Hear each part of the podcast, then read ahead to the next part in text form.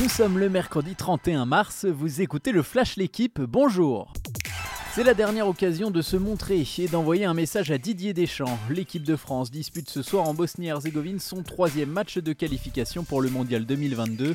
Objectif conforter la première place du groupe D. À Sarajevo, Bappé devrait démarrer en pointe devant Griezmann, Coman et Dembélé ou Lemar. Lloris va lui devenir le deuxième joueur le plus capé de l'histoire des Bleus. Le capitaine va égaler Thierry Henry avec une 123e sélection.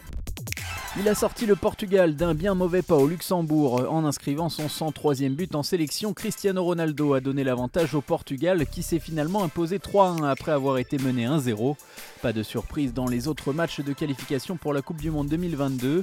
A noter les cartons de la Belgique 8-0 contre la Biélorussie et des Pays-Bas à Gibraltar 7-0 avec notamment un doublé du Lyonnais Memphis Depay. À suivre ce soir sur la chaîne L'équipe la rencontre entre l'Allemagne et la Macédoine.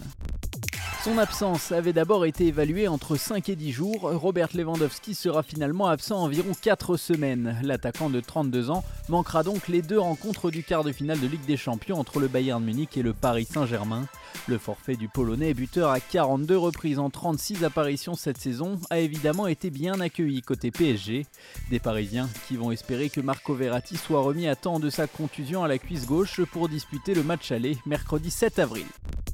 Pour la première fois depuis le début de la pandémie, Ashley Barty a quitté l'Australie il y a quelques jours. Les larmes ont coulé au moment du départ car la numéro 1 mondiale s'attend à ne pas y retourner d'ici la fin de saison. Après 50 heures de voyage à cause de deux vols annulés, la joueuse de 24 ans est parvenue à rejoindre Miami. Son choix est pour l'instant judicieux puisqu'elle s'est qualifiée hier soir pour les demi-finales en dominant Sabalenka en 3-7. Merci d'avoir écouté le Flash l'équipe. Bonne journée.